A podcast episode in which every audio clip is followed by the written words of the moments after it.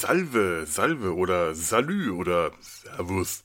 Ganz wie, ganz wie ihr mögt, denn ähm, ihr seid hier, ihr seid hier richtig, ihr hört den zweiten Teil unserer Asterix-Besprechung. Ähm, Im ersten Teil hatten wir über die, hauptsächlich über die Comics und so generell ein bisschen das Asterix-Phänomen und so dies und das geplaudert. Und jetzt geht's tatsächlich los. Wir reden über den Film Asterix erobert Rom. Und äh, ja, das reicht eigentlich auch schon als Vorrede. Ich bin Felo, bei mir sind Steffen und Lars. Ihr hört den Sumpf. Hello, ja. Tricolore. Hallo Fans. oh Gott, ja. ja. Hello Fans, ja, Wahnsinn. Ähm, ach, weißt du, ich glaube, wir könnten jetzt tatsächlich mal, äh, vielleicht fallen, fallen uns später zu den Comics noch das eine oder andere ein. Ich könnte stundenlang über Asterix reden, wenn ich, wenn ich damit jetzt ja. erstmal anfange. Aber Lars hat es schon vorhin gesagt. Kommen wir doch mal zum Film. Denn darüber wollten wir ja heute eigentlich äh, filmisch reden. Also filmisch, nein, äh, schwerpunktmäßig wollten wir uns heute um den Film Asterix erobert Rom von 1976 kümmern. Ähm, meines Wissens der erste Film, in dem äh, Goscinny und Uderzo sowohl Regie als auch Drehbuch geführt haben. Müsste stimmen, oder? Ich, ich, ich muss gerade mal meine Notizen schauen, ob ich mich da jetzt gerade vertue.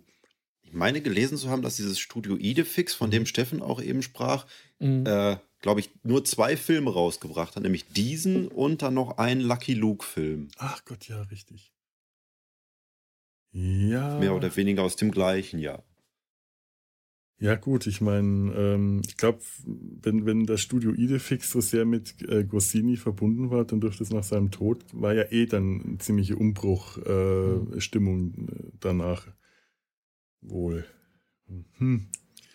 Okay, warte mal, ich, ich, lese mal gerade kurz vor, was ich hier habe. Nix. Asterix, Hans Hessling, Obelix, Edgar Ott, Miraculix, Arnold Marquis. Ja, großartig, die großartige Bud Spencer Stimme von Arnold Marquis ja. hat hier Majest, äh, äh, nein, Miraculix gesprochen. Majestix von Wolfgang Völz. Der, der Häuptling Majestix Wolfgang Völz. Tolle, tolle Stimme, äh, das sind, das sind einfach Stimmen, die man sofort kennt, die für mich auch sofort Kindheit, Kindheit sagen. Ja, auch der Erzähler. Wer war, ich hab, den habe ich leider nicht aufgeschrieben, aber ja, stimmt. Auch so eine Stimme, die ich total, äh, die mir total geläufig war. Wen haben wir denn hier? Äh, Joachim Kadenbach. Mhm. Ich fasse mal ganz kurz den Inhalt zusammen. Ähm, das machen wir jetzt diesmal ein bisschen anders, sonst gehen wir ja eher ähm, allgemein über den Film, nachdem wir den Inhalt. Wir werden uns diesmal tatsächlich ein bisschen durch den Film äh, vorarbeiten, aber trotzdem werde ich mal eben den Inhalt zusammenfassen. Ganz Gallien ist erobert. Wir schreiben das Jahr 50 vor Christus. Darüber möchte ich eigentlich auch gleich nochmal kommen. Warum 50 vor Christus? Denn das ist eigentlich das ist eigentlich der Aufhänger, warum äh, ich das hier im Sumpf bespreche. Erinnert mich bitte später noch dran. Jetzt komme ich erstmal zum Inhalt, aber wir schreiben das Jahr 50 vor Christus. Ganz Gallien ist erobert. Ganz Gallien? Nein! Ein kleines, darauf unbeugsamer Gallier leistet dem Eindringling Widerstand. Und das erzürnt den großen Julius Caesar der sich äh, darüber ärgert, dass dieses Hinterwäldlerdorf äh, sich immer noch nicht von ihm erobern lässt äh, während seine Leute schon glauben, dass es sich bei diesen Galliern um Götter handelt. Und gegen Götter kann man nicht kämpfen. Und deswegen ähm, reist Julius Caesar mal eben schnell nach Gallien, um den äh, Bewohnern des gallischen Dorfes eine, äh, ja, eine Challenge zu, äh, darzubieten. Wenn ihr diese zwölf Aufgaben, ganz ähnlich wie äh, einstmals Herakles, so hieß ja früher ein Milchmann, äh, Herakles bewältigt, dann seid ihr tatsächlich Götter und dann verneige ich mich vor euch und dann seid ihr die Herren von Rom. Die Gallier nehmen das äh, amüsiert an, auch wenn Miraculix sie warnt, äh, ganz so einfach wird es wohl doch nicht, aber trotzdem ziehen Asterix und Obelix los, zusammen mit einem unparteiischen Gaius Pupus, um die zwölf Aufgaben zu erfüllen. Sie erfüllen die zwölf Aufgaben, beziehungsweise die elf Aufgaben, denn die zwölfte und wir kommen dann gleich im Einzelnen auf die zwölf. äh, auf die Aufgaben selber. Denn die zwölfte Aufgabe führt sie direkt nach Rom, wo sie auch mit dem restlichen Dorf, den restlichen Dorfbewohnern zusammentreffen. Denn die zwölfte Aufgabe muss im Zirkus absolviert werden. Ein Kampf gegen die Gladiatoren. Natürlich gewinnen auch dieser, diese Aufgabe die Gallier. Cäsar ergibt sich, zieht sich in den Ruhestand zurück. Zusammen mit Kleopatra zieht er aufs Land. Wahrscheinlich ist er dann auch nicht ermordet worden. Die Geschichte ist umgeschrieben worden. Die Gallier sind die Herren von Rom und Gaius Pupus lebt glücklich zusammen mit Obelix auf der Insel der Freuden im ewigen Sex- und Wildschweinparadies. Ende. Und Big Band Jazz. Big Band Jazz, ja. Und Samba. Ja, ja ähm, Darf ich noch äh, ja, ja, zum Auftakt bitte, bitte. Äh, äh erzählen als Kritik, was das Lexikon des internationalen Films zu dem Film sagt? Oh ja, das, oh ja. Ist, das ist immer großartig, ich liebe es. Dritter filmischer Aufguss der beliebten Comicserie, der in keiner Phase die heiter satirische Note der Vorlage trifft. Eher langweilend oh. als unterhaltend. Puh. ja, er gilt äh, gemeinhin, glaube ich, als der beste Asterix-Film. Sagte das Internet. Beste, best, best, beste weiß ich gar nicht. Es ist auch mein ja. Liebster. Ähm, ich glaube gerade so, also Sieg über Cäsar ist deutlich dichterer, ist stimmungsmäßig abwechslungsreicher. Ähm, Erobert Rom ist halt so episodisch. Da, wenn man eine, eine, schlechte, lahme Episode kommt, dann gehst du zur nächsten und dann ist es wieder witzig. Mhm. Also das, das ist ein sehr verzeihendes Format in diesem Fall. Ja, Erobert Rom ist halt auch einer, der sich so von dem Comic-Universum löst, äh, der so mhm. für sich alleine steht Allein, dass sie Cäsar am Ende besiegen, was ja sowohl historisch als auch comic-historisch einfach nicht funktionieren kann. Damit äh, bricht der ganze Film ja schon aus der Reihe heraus. Deswegen kann ich unter Umständen sogar diese Kritik verstehen. Ähm, ist aber auch, ich glaube, es ist wahrscheinlich auch der, einer der beliebtesten. Aber es ist auch für mich der beliebteste. Ich habe auch nach diesem Film, das habe ich vorhin gar nicht gesagt, ganz lange gebraucht, bis ich wieder Asterix-Verfilmungen von den Realfilmen möchte ich gar nicht erst reden. Die finde ich ganz, Nein, ganz, nicht. ganz schrecklich.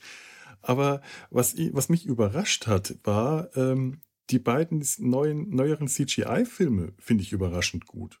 Damit, da war ich überhaupt nicht drauf eingestellt. Ich dachte, ich schaue mir das jetzt an und werde mal schauen, wie viele Minuten ich einzeln durchhalte, bis ich entsetzt abstelle und habe dann äh, die, die, die, den, den ersten, die Verfilmung von der Trabantenstadt, bis zum Ende durchgesehen und hatte riesen Spaß dabei und war wirklich gut unterhalten und fand das eigentlich für einen Asterix-Film eine gute Umsetzung. Der geht mir beim Nachfolger dann wieder. CGI-Film geht mir das auch noch so. Also den Trabantenstadt-Film mag ich auch sehr. Mhm. Ähm, der hat eine schöne Cartoon-Dynamik zum Teil ja. auch und ist sehr, sehr flippig. Den mit dem Zaubertrank, da habe ich drei Anläufe gebraucht und habe ihn nicht zu Ende geguckt. Also das war, mhm. ich habe wirklich dreimal angesetzt und habe es wieder ausgemacht. Das war nicht für mich. Also irgendwie stimmte da mit der Story-Dynamik ja. irgendwas nicht und passt, da passte für mich irgendwas der, nicht. Der ist schon wieder schwieriger und da ist Obelix auch zum Beispiel so eine Randfigur, so, so, ein, so ein Abziehbild. Ich finde es immer schwierig, auch in den Comics, wenn Obelix so eine Nebenfigur ist, die wie Obelix es selber in einem Comic mal sagt, ich bin ja nur hier, weil ich so dekorativ bin. Und in Asterix mit dem Zaubertrank, da ist er nur dekorativ. Da hat er eigentlich, da trägt er aus meiner Erinnerung so wenig zu der Handlung bei. Und das macht diesen letzteren Film, obwohl ich den auch gesehen habe und äh, durchaus auch witzig und gar nicht schlecht fand, aber ich stimme dir zu, der, der ist deutlich schwerer und mhm. ähm, hätte ich den zuerst gesehen, und nicht schon eben den, den, den, den, den Trabantenstadt gekannt und die Animation gekannt und wusste, dass ich die Animation zumindest gut finde und auch das Design und das Character Design, das alles mir zusagt, hätte ich den wahrscheinlich auch nicht weitergeschaut. Der, der ist eigen. Ja. Aber Asterix erobert Rom ist halt wirklich ein äh, eigentlich ein totaler Fremdkörper in diesem ganzen Asterix-Universum. Und gerade deswegen finde ich den so schön basiert ja auch nicht originär auf einem Comic. Mhm. Es gibt eine Comic-Variante davon, die ist in Deutsch nicht zu bekommen, habe ich heute recherchiert. Ähm, ich habe es da auf Englisch gefunden. Äh, die ist mir so zugefallen, die, äh, äh, der Comic. Ähm, also von dem englischen Verlag äh, rausgegeben in den 70ern, 80ern, ich bin mir, oder vielleicht auch später in den 90ern, ich bin mir gerade nicht, nicht sicher, wann die tatsächlich kamen. Es gibt aus den 2010er Jahren aber so einen illustrierten Begleitband, das ist eher wie ein Bilderbuch ähm, über den Film. Ich hatte mich gewundert, weil ich auch geschaut habe, habe ich den Comic vielleicht, den es dazu gab, weil ich wusste, es gibt einen. Ich hatte den selber nicht. Ich kannte aber das deutsche Cover und war dann ganz irritiert, weil es irgendwie diese zwei Versionen gab und das ist ganz seltsam. Ähm, also ich muss mal versuchen, an diesen englischen Band zu kommen. Also wir hatten das früher. Ich glaube, möglicherweise kannte ich den Comic auch, bevor wir den Film kannten. Wahrscheinlich dann von dem mhm.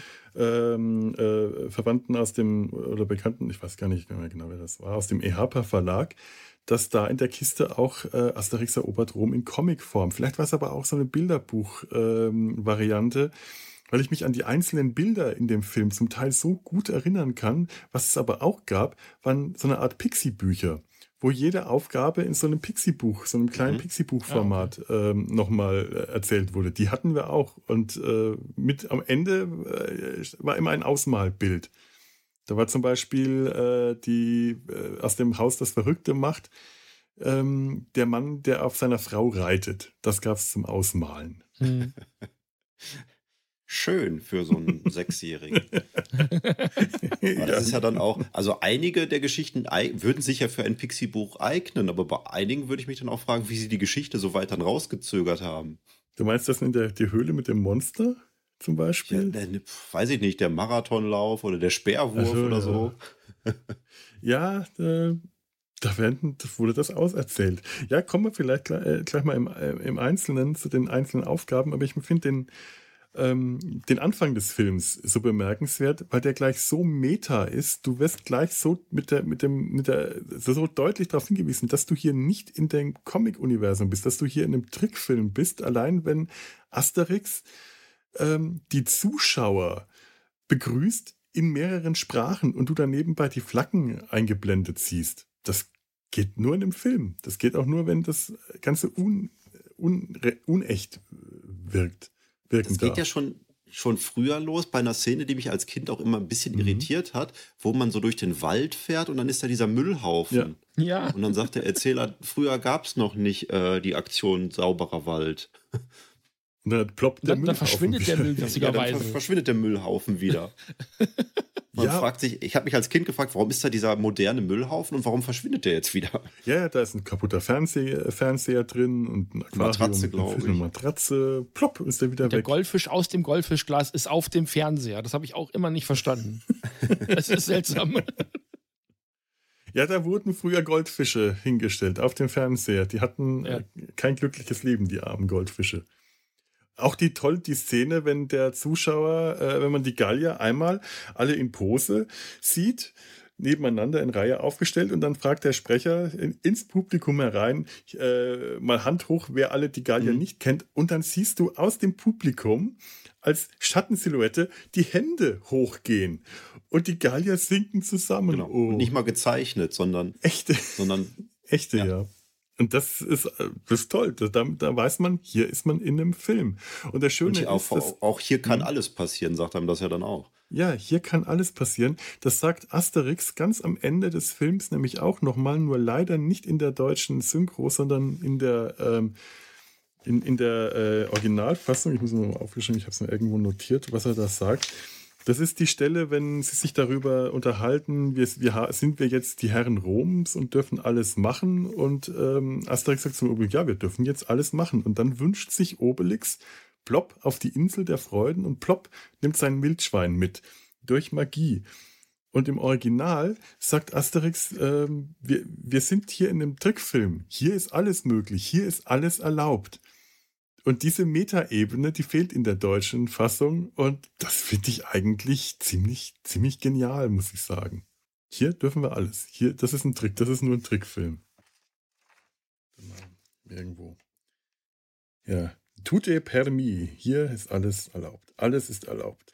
Ja, und im äh, Original im Deutschen sind es halt einfach nur die Herren von Rom, die sowas dann können. Was man sich ja auch äh, gerne mal überlegt, wie haben die das geschafft, die, die Gallier sollen Götter sein, aber ähm, Wege zurückzulegen, die äh, normale Menschen nicht in der kurzen Zeit zurücklegen können. Das schafft zum Beispiel Gaius Pupus, der Unparteiische, auch ohne große Probleme. Hm. Ist ja einer der Herren Weil gar nicht, so, hm. gar nicht so richtig klar ist, in was für einem Zeitraum der Film eigentlich spielt, weil die über die Aufgaben ja wirklich Schlag auf Schlag kommen. Ähm, als sie dann aber später auf diesem Geisterfeld äh, ankommen und da eigentlich schlafen sollen, richtet sich mhm. Asterix ja auch so auf. Ich habe das gemacht, das gemacht und ich habe noch gar nicht richtig geschlafen. Ja. Das kann ja nicht alles am selben Tag gespielt haben. Also das muss ja mindestens eine Woche, wenn nicht sogar deutlich mehr Zeit aber in Anspruch ich, genommen haben. Aber ich glaube, zwischendurch kommt ja auch wieder, ähm, Obelix hat ja die Aufgabe, wo er so viel essen muss und irgendwann sagt er, ich habe schon wieder Hunger. Also das spricht ja auch dafür, dass das in kurzer Zeit aufeinander ja, passiert. Ja. Eben. Also diese erzählte Zeit ist halt so viel anders als das, was man sieht und ähm, was auch gesagt wird. Und also ich habe das halt auch immer so verstanden, dass es so als Kurzserie auch gut funktioniert hätte und mich über den zeitlichen Ablauf auch nicht gewundert. Die wachen dann ja nach diesem Geisterfeld auch einfach in Rom irgendwo auf dem Platz hm. vom Parlament auf und das ja, ist vollkommen egal. Aber das ist eigentlich genau das, was mich tatsächlich hier, was diesen, ähm, äh, was Asterix erobert Rom oder Asterix generell hier in den Sumpf bringt, nämlich, dass die erzählte Zeit mit der realen Zeit nicht übereinstimmen kann. Der Koreakrieg hat ja drei Jahre gedauert, aber in der Serie bei MASH sind es elf, elf Staffeln. Und dann kommen wir nicht noch mit den Simpsons. die, oh, die Simpsons wären auch perfekt hierher. Äh, hier ist es eigentlich genau dasselbe. Wir wissen nicht, wie viel Zeit jetzt vergangen ist. Ist es ein Tag, ist es eine Woche? Die sind ja immerhin auch von der Bretagne bis nach Rom gegangen, zu Fuß. Und das kannst du mal eben auch nicht einfach an einem Tag. Das ist alles möglich. Genauso wie sich im Comic alles im Jahre 50 vor Christus aufhält. Denn das ist immer auf der ersten Seite. Ganz egal, äh, was im Comic gerade erzählt wird, immer im Jahre 50 vor Christus. Und auch nicht nur im, im, im ersten Comic, sondern eigentlich auch in allen äh, weiteren folgenden Comics. Das sind ja mittlerweile äh, 40, glaube ich. Die spielen alle in diesem einen Jahr 50 vor Christus. Aber selbst wenn wir jetzt hergehen und sagen, 50 äh, vor Christus, das ist halt das Startdatum des, des ersten Asterix-Bandes und alles andere spielt dann danach, dann hat man trotzdem nur die Lebenszeiten von Gaius Julius Caesar äh, zur Verfügung, in der die spielen und das, in der das Ganze stattfinden kann. Das ist doch ein bisschen schwierig. Also, weil so viel mehr Zeit bleibt dann auch nicht übrig. Das Problem ist, Julius Caesar war, also Julius Caesar ist ja die berühmteste, könnte man es wahrscheinlich, möglicherweise ist es der berühmteste, die berühmteste äh, historische römische Figur. Der, und wenn, wenn nicht von vornherein, dann zumindest durch Asterix. Hauptsächlich hat man halt Caesar genommen durch den Gallischen Krieg, weil er der Eroberer Galliens war und dort dadurch eine äh, Feindfigur für die Gallier darstellen sollte. Caesar hat aber nicht lange genug gelebt, dass diese ganzen Abenteuer während seiner Lebenszeit überhaupt hätten stattfinden sollen.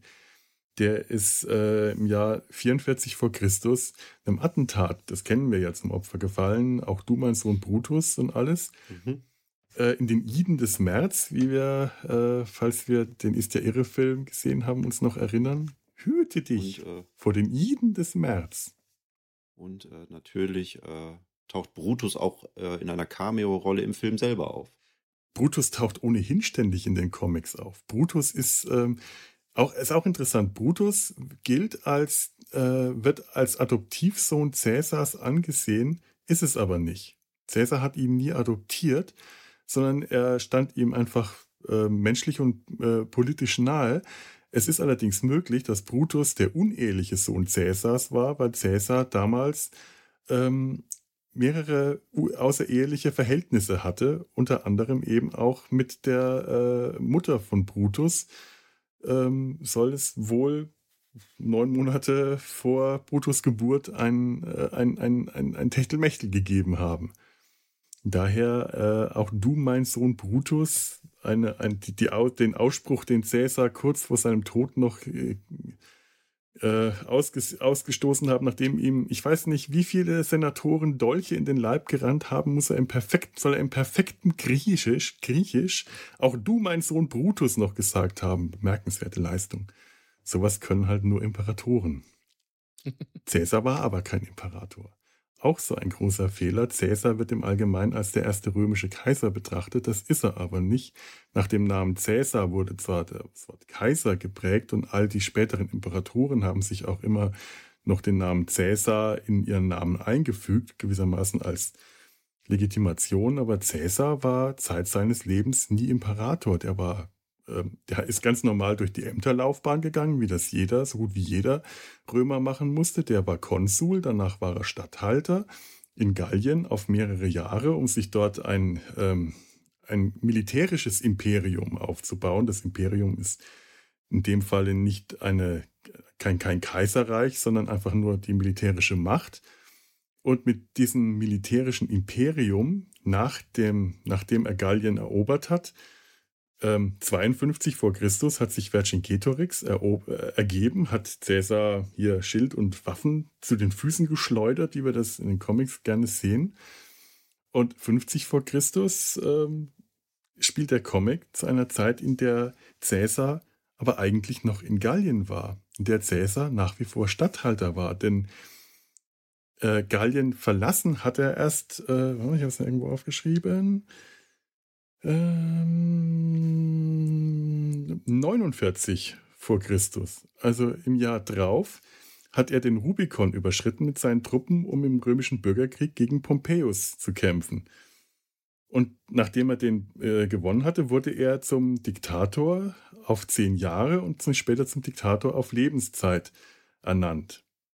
Also, und hat zwischendrin auch nochmal das Amt des Konsuln begleitet. Konsul ist im, äh, im alten Rom in der äh, Republik sowas wie Bundeskanzler gewesen, nur dass es halt zwei Konsuln pro Amtszeit gab unter anderem, also unter Umständen auch Gegenkonsuln, also die sich nicht unbedingt unterstützt haben, sondern gerne mal gegenseitig versucht haben ähm, auszublocken, wenn die aus verschiedenen politischen Lagern kamen, verschiedenen politischen Lagern kamen. Und so eine Amtszeit hat genau ein Jahr angehalten. Jetzt muss man sich das mal überlegen, wie viel hätte Angela Merkel bewirken können, wenn ihre Amtszeit nur ein Jahr gedauert hätte und sie danach auf mindestens zehn Jahre lang nicht mehr wiedergewählt werden hätte dürfen. Und das war halt in Rom damals so üblich. Und zusammen, als er tot war, äh, als, er, als er tot war, als er tot gemacht worden ist, während seines Attentats, war Caesar zwar faktisch der Alleinherrscher von Rom, aber sein äh, Titel war tatsächlich Diktator und ganz sicher nicht römischer Kaiser. Und ähm, er hat sich auch Zeit seines Lebens so selten in Rom aufgehalten, ähm, dass es eher Zufall gewesen wäre, wenn man ihn, äh, wenn, wenn man mit dem fliegenden Teppich über Rom geflogen wäre und zufällig gerade Cäsar in seinem Palast gesehen hätte, so wie das mhm. bei Asterix in dem, im Morgenland der Fall war. Ja, so viel zu Cäsar. Den wollte ich gerade einfach mal ein bisschen einbauen in diese Geschichte, weil mich das so fasziniert hat. Dass sie sich ausgerechnet jemanden, der so kurz nur äh, gelebt hat, als historischen Konterpart, äh, also als, als historischen Fixpunkt ausgesucht haben. Aber natürlich, der Nachfolger Augustus, der hat zwar sehr, sehr, sehr lange gelebt, dürfte aber für die Gallier nicht von Interesse gewesen sein, weil Augustus ja nicht Gallien erobert hat. Das war Caesar, Gaius Julius Caesar, die ähm, über, mit dem Bellum Gallicum. Ja. ich sehe jetzt in gelangweilte Gesichter, das war jetzt der Geschichtsunterricht. Das ist für mich auch schon Herzlich die sechste Stunde. Herzlich willkommen bei Philo X. so, das musste jetzt raus. Ich musste das aus dem, aus dem System kriegen. Weil es tatsächlich. Mein Handy erinnert mich gerade daran, dass wir heute eine Aufnahme haben. Das ist ja auch schön. ähm. Willst du noch das, das historische Vorbild für Asterix erwähnen? War das nicht Vercingetorix? Äh, ja, aber für, über den weiß ich eigentlich nichts. Ja. Da habe ich jetzt vergessen. Weißt du, dass er in einem, in einem, schlechten Film von Christopher Lambert gespielt wurde. Oder Christopher Lambert. Mhm. Ja, da weißt du mehr als ich. Nein, Vercingetorix war halt ähm, ein, ein, großer gallischer Fürst, der die, die Stämme vereint hat. Und ähm, wo war das bei äh, Alesia? Nein, bei, bei Gergovia haben, äh, wurden die Römer noch von den Galliern geschlagen. Deswegen sind auch die ganzen ähm, Veteranen wie Majestix und äh, Methusalix reden gerne über Gergovia. Kurz darauf in Alesia kennen kein Alesia, wir wissen nicht, wo es ist, dieses Alesia. Ähm, erlitten dann die Gallier ihre Niederlage. Ähm, Vercingetorix hat, ähm, ja, der, der äh, hat sich ergeben, hat auf die Milde der Römer gehofft und wurde Jahre später beim Triumphzug wie ein ganz normaler Verbrecher in den Kerkern von Rom erdrosselt. Und zwar Jahre nachdem die Geschichten um Asterix spielen. Jetzt muss man sich mal überlegen, was hätten die Gallier aus dem Dorf gemacht, wenn sie gewusst hätten, was Vercingetorix ihrem großen äh, äh, gallischen Oberhäuptling für ein Schicksal droht oder äh, schon ereilt hätte. Die hätten Rom dem Erdboden gleich gemacht. Da sagt Tja. er, er äh, weiß nichts darüber. okay, das war jetzt eine Lüge, ich gebe es zu. Nein, ich habe mich gerade einfach nur an was erinnert, was mir wieder. Das hätte man wahrscheinlich jetzt aber auch einfach so, wie, wie ich es erzählt habe, mehr oder weniger äh, aus dem Wikipedia-Artikel ablesen können. Denn ich, ich glaube tatsächlich, daher habe ich das hauptsächlich. Ich kann mich jetzt sonst gerade nicht erinnern, wo ich sonst was über Vercingetorix gelesen hätte. Bei Caesar habe ich ein bisschen mehr recherchiert. Aber ähm, tatsächlich bin ich mir nicht ganz sicher, was die zeitlichen Abläufe angeht, weil der Triumphzug, den Cäsar aus dem Gallischen Krieg hat, aber da war ja der Bürgerkrieg und dann war Ägypten und also wahrscheinlich wirklich erst deutlich später. Hm, keine Ahnung. Interessant aber, dass ähm, der Gallische Krieg 52 vor Christus geendet hat, beziehungsweise die Niederlage, dass aber ähm, im Comic irgendwie mehr Zeit vergangen sein muss. Methusalix war Veteran, aber auch eigentlich nur zwei Jahre jünger und sagt, er hat bei Gergovia auch keinen Zaubertrank gebraucht. Das ist ein, ein alter Mann, der ohne Zaubertrank am Stock geht und der will bei Gergovia gekämpft haben. Und Majestix erinnert sich in seiner, in der Rückblende in dem Averna-Schild auch daran, dass er deutlich jünger war nach der letzten Schlacht von Alesia. Ist auch nur zwei Jahre her. Und wenn ich mich. Basiert, ja. basiert denn die Liaison zwischen Caesar und Kleopatra auf wahren Begebenheiten? Das habe ich mich am Ende des Films nochmal gefragt. Ja, das sowieso gar nicht. Also äh, ja, schon. Die, äh, ähm, also klar, ja, Caesar und Kleopatra hatten tatsächlich historisch eine äh, Liaison, ein, ein Liebesverhältnis. Hatten tatsächlich historisch gesehen Sex. Hatten Sex, möglicherweise mit Nachwuchs. Denn Caesar äh, hat sich ungefähr neun Monate in Ägypten aufgehalten und das Ergebnis wurde von Kleopatra auf den Namen Caesarion getauft. Und angeblich eben muss es der Sohn von Cäsar gewesen sein. Das ist allerdings fragwürdig.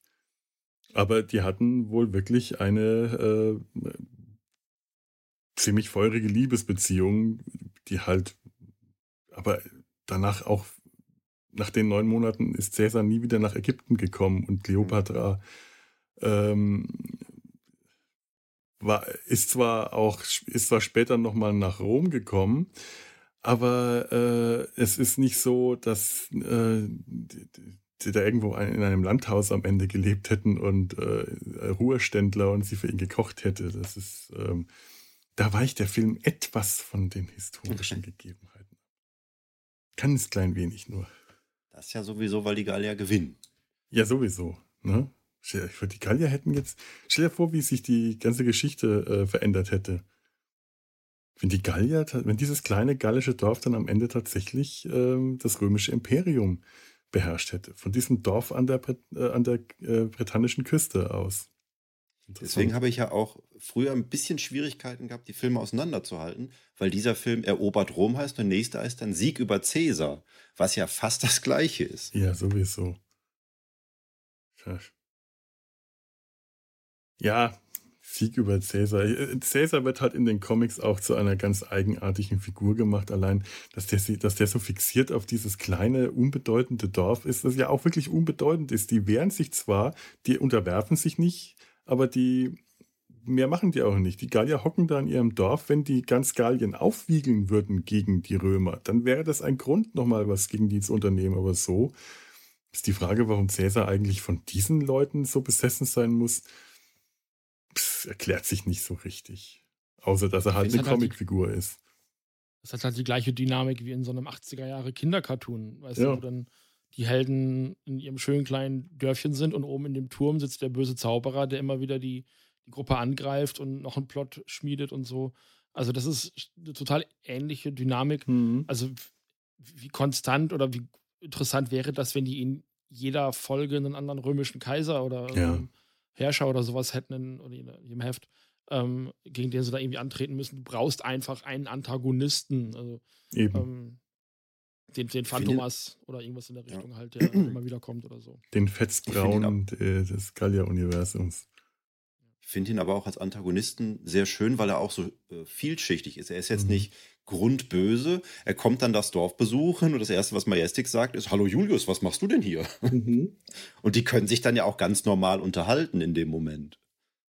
Es gibt auch in den Comics immer wieder Momente, wo die auf Augenhöhe sich begegnen, äh, Cäsar und die Gallier. Und das ist eben auch sowas. Das kannst du bei einem einfachen Klischeeschurken auch nicht so ohne weiteres machen. Das stimmt, Cäsar ist vielschichtig als Figur. Er ist auch eine interessante Figur in den Comics, gerade weil er immer etwas realer wirkt, von den ganzen, von seinen Proportionen, vom Gesicht her. Er wirkt immer etwas größer überlebensgroß als seine gesamte Umgebung und das lässt ihn auch äh, herausstechen. Und es stimmt, hätte man jetzt nach Caesar, dann äh, als, als nächstes hätten die Römer mit, was war nach Caesar, Mark Anton, dann äh, Augustus, das hätte nicht. Damit wären die Römer, man brauchte eine Identifikationsfigur, das stimmt. Man brauchte einen Schurken, der in seinem Schloss sitzt und Pläne schmiedet, gegen die sie vorgehen können. Das ist wahr. Es ist, eine, es ist ein Comic, es ist eine Comicfigur und äh, hat nichts mit dem, nicht unbedingt viel mit dem realen, äh, wenn überhaupt irgendwas mit dem realen Cäsar zu tun. Da, das wäre jetzt das vielleicht stimmt. die nächste Aufgabe. Es gibt doch vom Masupilami mittlerweile auch so eine realistische Variante. Hm. Die Bestie. Jetzt gibt's, äh, könnte man die realistische Variante von Asterix machen. Hm. Gespielt von Marc Clavier. Es gibt von Louis Trondheim einen Comic, wo Herr Hase, das kennt ihr die Herr Hase-Geschichten von Louis Trondheim? Und Herr Hase gerät irgendwie, ich weiß nicht mehr genau wie, in das Asterix-Universum und nimmt den Platz von Asterix ein und ist erstmal komplett geschockt, wirklich äh, erschüttert, als er, nachdem er den Zaubertrank trinkt, einen Römer schlägt und er den Römer dabei umbringt. Und dachte, wie, wie, wieso habe ich den umgebracht? Ja, du hast ihn geschlagen. Ja, aber äh, da muss er doch eigentlich nur K.O. sein und du hast Zaubertrank getrunken. Natürlich bringst du ihn um. Der ist ja nicht unverwundbar. Du hast ihn gerade erschlagen und du siehst es halt. Und das aber in ganz netten, drolligen, äh, eigentlich fast schon kindlichen Zeichnungen. Äh, ganz, ganz, äh, ganz eigenartige äh, Geschichte. Ich, ich habe leider den Band, wie der Band heißt, vergessen, aber die haarsträubenden ha Abenteuer von Herrn Hase von Louis Trondheim sind eh toll. Trondheim muss ich nachholen. Das, da ist so viel aufgelaufen über die Jahrzehnte. Oh ja.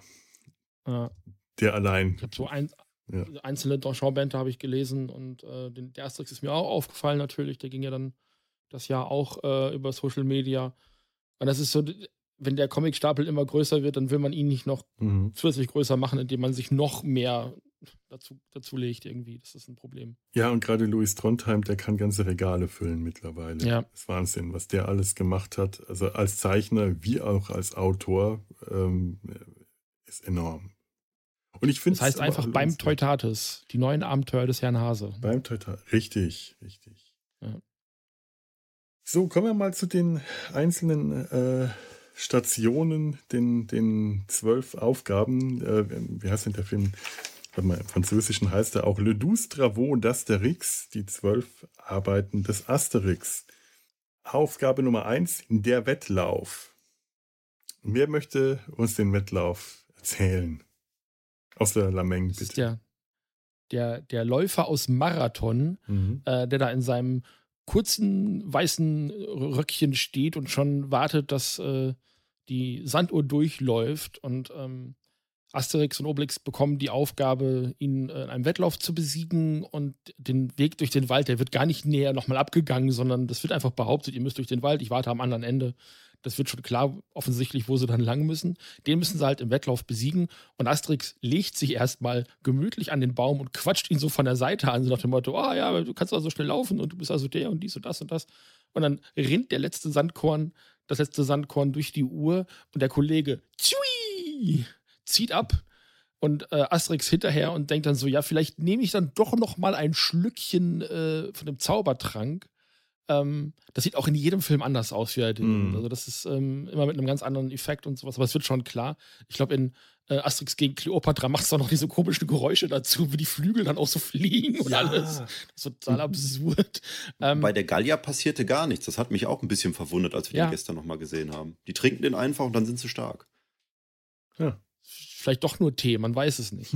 ähm, ja, es kommt ja, äh, man, man, kann verschiedene Ge Geschmacksrichtungen machen, erzählt ähm, ja. Miraculix auch. Also gerne Aber wird nicht Hummer mit Erdbeeren, die machen das immer so sauer. Ähm, jedenfalls, Asterix hinterher und der Kollege rennt sich den, den Wolf praktisch schon und Asterix eben hin und her und pflückt ihm noch Blümchen und einen Apfel und hast ihn nicht gesehen und äh, bequatscht ihn noch an und äh, lenkt ihn dann irgendwann so ab, dass er volle Möhre gegen den Baum rast ähm, man sieht dann den äh, Gaius Pupus, den Kollegen, äh, der aus Rom den beiden mitgestellt wird, wie er äh, an der äh, Ziellinie auf die beiden wartet. Und Asterix schleift ihn so hinter sich her, damit er auch ja nach ihm über die Ziellinie läuft. Und er hat sich den Zinken komplett verbeult und hechelt und hast du nicht gesehen. Es, also es fängt sehr, sehr gut an. Da gab es auch in diesem äh, Comic den Kommentar dazu, dass der äh, Grieche mit der klassischen, mit dem klassischen griechischen Profil nun ja. eine gallische Nase bekommen hätte, weil der wirklich so eine dicke äh, rote Knollennase wie Asterix und Obelix hat. Und ich dachte immer, das heißt müsste übrigens, im Film auch gesagt worden sein. Er heißt übrigens Merinos, was wohl eine Anspielung auf Merino-Schafe ist, die in Griechenland verbreitet sind. Ach so, ja. Ja, okay, mit den Vielleicht Namen. Die Frisur. So lustig ja die Namen bei Asterix immer sind, aber man muss leider auch sagen, gerade bei Goscinny, es sind häufig lustige Namen, aber direkt Bezug zu dem, was die Figuren nee. darstellen, haben die in der Regel überhaupt nicht. Das, äh, hm. Ich naja. möchte aber auch nochmal auf Gaius Pupus zu sprechen kommen, mhm. weil das mit einer meiner Lieblingsfiguren aus dem Film ist. Oh ja, unbedingt. Es fängt ja damit an, dass sie erstmal zur ersten Station hinlaufen und Gaius Pupus läuft wie so eine Taube. Er wackelt immer mit dem Kopf vor und zurück und irgendwas irgendwann übernimmt das Obelix dann. Ich weiß nicht, ob Asterix das auch irgendwann übernimmt. Aber dann laufen Asterix diese drei Gest Nee? Ja. Okay. Asterix nicht, aber Obelix sofort. Also der ja. läuft hinter dem ja. her, ich habe auch nochmal drauf geachtet. Der läuft hinter dem, übernimmt das sofort und es ist hm. sofort witzig. Diese drei Walk-Cycles sind aber auch einfach schön. Das ist so rein ja. aus animatorischer Sicht so eine, so ein Walk-Cycle ist halt so eine Animationsübung, die machst du direkt ganz am Anfang. Das erste, was du animierst, ist ein Bouncing Ball, ein hüpfender Ball. Dann kommt Seegras und dann fängst du direkt an, Walk-Cycles zu animieren. Und das ist wie aus dem Lehrbuch, diese 3G-Zyklen. Herrlich. Einfach schön. Und er ist halt auch so herrlich unparteiisch. Der kommt ja aus Rom, aber er ist völlig stoisch und notiert einfach, ja, die haben jetzt gewonnen. Er ist jetzt nicht irgendwie beauftragt, das zu sabotieren oder so. Er läuft einfach bürokratisch nebenher und macht auf seinem Klemmenbrett kleine Häkchen. Dieser, dieser Strich durch die erledigte Aufgabe ist nicht selten der Lacher in der Szene. Weil du denkst, okay, das ist jetzt eine unfassbar schwere Aufgabe, die sie zu lösen haben. Und er erfüllt seine Aufgabe mit einem perfekt komödiantischen Timing. Also, ich will jetzt nicht zu weit vorgreifen, aber der beste Gag des Filmes ist am Ende der letzte Strich in der Arena, es ist fantastisch. Es ist ja auch interessant, Cäsar äh, sagt, das ist Gaius Pupus, er ist absolut unbestechlich, ein Mann meines Vertrauens. Also Cäsar vertraut ihm und die Gallier aber auch. Eigentlich haben sie keinen Grund, aber das zeigt, mhm. dass die Gallier eigentlich nette Leute und vertrauenswürdig sind. Und es ist auch der ganze Umgang äh, Asterix und Obelix mit Gaius Pupus ist ja doch ein sehr harmonischer. Also nicht unbedingt herzlich, aber die scheinen dem vom ersten Moment an zu vertrauen. Es besteht da keine Disharmonie zwischen den dreien. das wird am Anfang des Films ja aber auch mit Majestix diskutiert. Wollen wir das wirklich machen? Was haben wir überhaupt davon? Wer geht da mhm. hin? Und also die haben ja auch was davon. Also A, glauben sie, dass sie das leicht schaffen würden. Weil Asterix ist der Schlauste und Obelix der Stärkste. Also deswegen gehen eben die beiden auch los. Ähm, also die versprechen sich ja auch was davon. Es ist ja nicht so, dass die das, also ja, das machen sie, weil sie an dem Nachmittag nichts Besseres zu tun haben, weil das sind halt die Gallier. So, die könnten sich halt auch mit den Römern kloppen. Und das ist halt das Abenteuer für die Woche für die beiden. So. Hm. Ja, für die Woche ist gut. Ne? Wie, wie viele äh, äh Abenteuer haben die in diesem einen Jahr 50 vor Christus? Viele. Interessant übrigens, äh, dass diese, diese Szenen im Dorf, die finde ich schön. Da gibt es auch immer so eine Zwischenszene einmal, in der Majestix dann schon in Toga und Lorbeerkranz auf dem Dorfplatz herumgetragen wird und der sich dann, äh, da greife ich jetzt ein bisschen vor, aber das passt auch ganz gut in diese Beratung am Anfang rein, in der Miraculix den anderen auch schon Vorwürfe macht, ihr seid ja Narren, was lasst ihr euch da drauf ein? Glaubt ihr denn bitte, dass Cäsar sich so leicht geschlagen äh, gibt? Und da muss ich jetzt doch mal die bayerische äh, Sprachfassung erwähnen, auch wenn ich diese ganzen Mundart-Comics ganz furchtbar finde und ich auch die meisten Mundart-Fassungen äh, der Filme äh, nicht gerne sehe. Aber vielleicht liegt es daran, dass ich halt als Kind mit dem, mit dem bayerischen dritten Programm aufgewachsen bin und mir daher bayerische Mundart äh, mich immer an Pumuckel und äh, sonstige äh, ja, Komödienstadel und so erinnern. Toni Berger spricht den Miraculix und das ist einer von den ähm, Handwerkern aus Meister Eder und sein Pumuckl. Ich glaube, der, der Elektriker, der Typ mit der Glatze. Ah. Und der hat eine Stimme, die ist so perfekt für Miraculix in diesem Film. Denn Toni Berger ist so ein typischer bayerischer Grandler gewesen, der immer einen Vorwurf in der Stimme hatte. Ganz egal, was der gesagt hat, es war immer was Hämisches und was Vorwurfsvolles. Aber gleichzeitig halt auch so eine Autorität in der Stimme, die so unglaublich gut zu Miraculix passt. Also wenn man das Bayerische erträgt, dann lohnt sich's zumindest meinetwegen nur für diese äh, paar Szenen mit Miraculix da, da mal kurz umzuschalten weil sonst ist es auch eher anstrengend, muss ich ganz ehrlich sagen. Es gibt eine, da sind dann irgendwie Erkan und Stefan dabei. Ähm, uh. Ich dann auch nur kurz reingeschaltet. Berliner, glaube ich, oder ich bin mir gerade nicht äh, sicher. Uh. Das war mir dann auch ein bisschen zu viel. Nee. das wäre nichts für mich. Ich habe noch, hab noch Asterix bei den Briten hier. Ich weiß aber nicht, welche Sprachfassung da drauf ist. Hm. Ist das Aber wahrscheinlich haben wir auch die gleiche DVD, Felo. Ich habe nämlich auch die mit der. Ist das so die, die als allererstes irgendwann rausgekommen ist, diese DVD?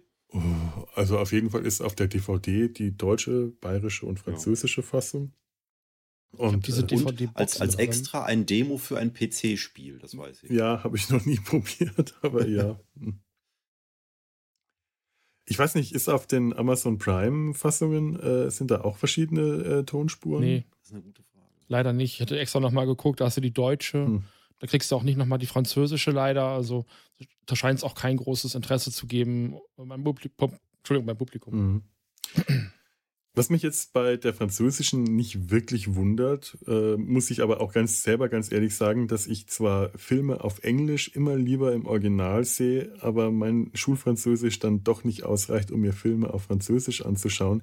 Genauso mhm. wie den Comics. Ich habe ein paar Asterix-Comic auf Französisch, äh, Französisch hier. Ich tue mir dann doch immer wieder schwerer und lese dann doch lieber das, ich wollte gerade sagen, das deutsche Original, aber so kenne ich es halt nun mal.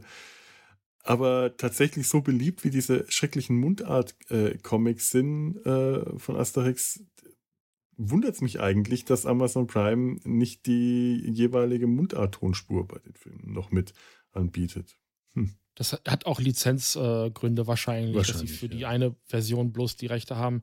Das ist auch der französische, also die französische Originalversion, also mit französischem Bildschirmtext und äh, ähm, die Intros und Outros sind alle auf Französisch mhm. und dann der mhm. deutsche Ton da drauf. Ähm, vermutlich, weil sie nur das eine Mal das auf HD abgetastet haben. Also es sind halt eben ja. keine deutsche, deutsche Produktion.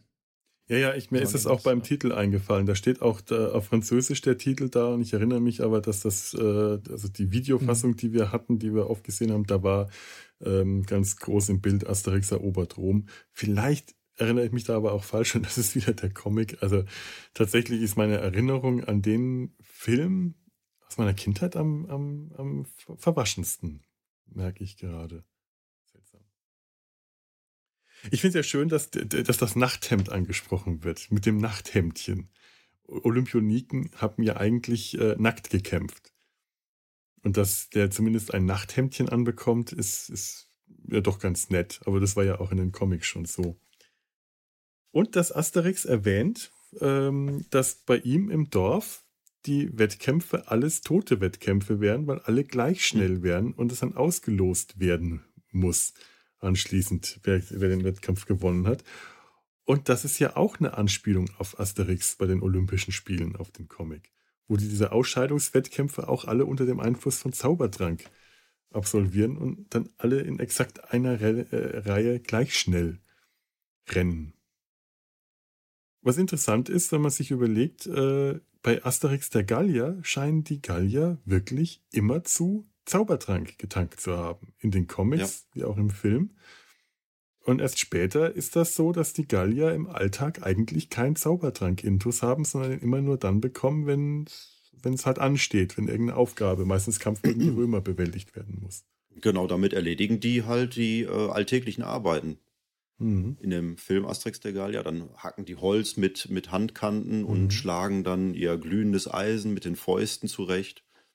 Das war schon da, in, in dem Film zumindest noch äh, alltäglicher Usus, dass man sich ein Zaubertränkchen reingezogen hat. Ja. Ich habe mich mal äh, gefragt, weil Asterix dann auch erwähnt, äh, Dopingkontrolle ist nicht notwendig. Äh, ich hab, er sagt, er hat, ich habe ja keinen Zaubertrank getrunken, Dopingkontrolle ist bei mir nicht notwendig. Nur damit er dann äh, einen Moment später dann doch den Zaubertrank trinkt. Also Dopingkontrolle wäre hier sehr interessant gewesen, aber wie er auch in dem Comic tatsächlich auch das ein Thema war. Und jetzt habe ich mich ja was notiert und habe es leider vergessen, äh, etwas gründlicher zu recherchieren. Dürfen Götter Zaubertrank haben? Ist nämlich eigentlich der Zaubertrank schon das, das Mogeln, weil Cäsar weiß ja mittlerweile, dass die Gallier Zaubertrank haben und dass sie deswegen unbesiegbar sind. Macht sie das eigentlich nicht so, schon deswegen nicht, kann sie das eigentlich schon deswegen nicht zu Göttern machen, weil Götter so etwas wie Zaubertrank eigentlich gar nicht nötig haben dürften? Ich glaube, dass diese ganze Prüfungssituation sowieso eher aus der Überheblichkeit Cäsars entstanden ist. Mhm. Ähm, also das müssen Götter sein, das, da unterhalten sich halt zwei Legionäre oder wegen meiner auch zwei mhm. generell, ich bin jetzt bei den Rängen, bei den Römern nicht so ganz firm, ähm, die unterhalten sich ja, wir können die nicht besiegen, das müssen Götter sein und die tragen das dann mehr oder weniger an den Senat und der diskutiert das dann. Ähm, und das ist ja eher so, so ein Anstacheln, was da passiert, dass Cäsar sagt, na komm, wenn sie Götter sein wollen, dann prüfen wir sie wie Götter. Und es ist, glaube ich, auch eher so ein, so ein Gag. Also, ja, ja. so dass er sagt, ja, diese, diese hierarchischen Prüfungen, die sind nicht mehr, äh, nicht mehr innen, sagt er dann ja auch auf dieser Besprechung. Mhm. Ähm, ich glaube, dass das alles nicht so ernst gemeint ist und dass er auch nicht glaubt, dass das so, so mhm. Prüfungen sind, die man mal so eben überlebt. Also ganz viele von diesen Prüfungen, also den Berg hochklettern oder gegen die Krokodile oder diese Geisternummer, das sind ja auch Sachen, da hilft dir der Zaubertrank eigentlich nicht bei. Und Asterix nimmt den ja auch nur das eine Mal. Und dann später natürlich in, in Rom, in der Arena schon nochmal. Aber es ist ja nur dieses eine Mal. Alles das andere müssen ja. sie ja mit ihren eigenen Fähigkeiten lösen. Ja, ähm, ja, das stimmt. Also, das sind ja, also ach, dass äh, Obelix viel essen kann, das kann der sowieso. Das mhm. ist so, ne? Ich hatte mir das auch eigentlich nur notiert, weil ich mich tatsächlich äh, an die nordische Mythologie erinnert habe. Da ist es tatsächlich so, dass die, äh, no, äh, das nordische Götterpantheon, also ähm, Odin, äh, Thor und so weiter, die Bewohner von Valhalla, ich glaube, die müssen Äpfel essen, die von einer, auch von einer Göttin äh, geliefert werden, die sie unsterblich machen. Ansonsten werden nämlich, äh, verlieren die Götter ihre Unsterblichkeit, altern und sterben. Und ich hätte, wenn ich es mir jetzt äh, etwas deutlicher notiert hätte, hätte ich jetzt nochmal nachgeschaut, ob das vielleicht bei dem äh, römischen Götterpantheon da irgendwas ähnliches war. Ich hatte sowas nämlich im Hinterkopf. Leider habe ich es vergessen, mir zu notieren. Das macht diese Notiz auch etwas nutzlos in dem Sinne. Aber vielleicht weiß es ja irgendjemand von unseren Zuhörern. Vielleicht hört ja der Michael zu. Der kann uns das vielleicht sagen.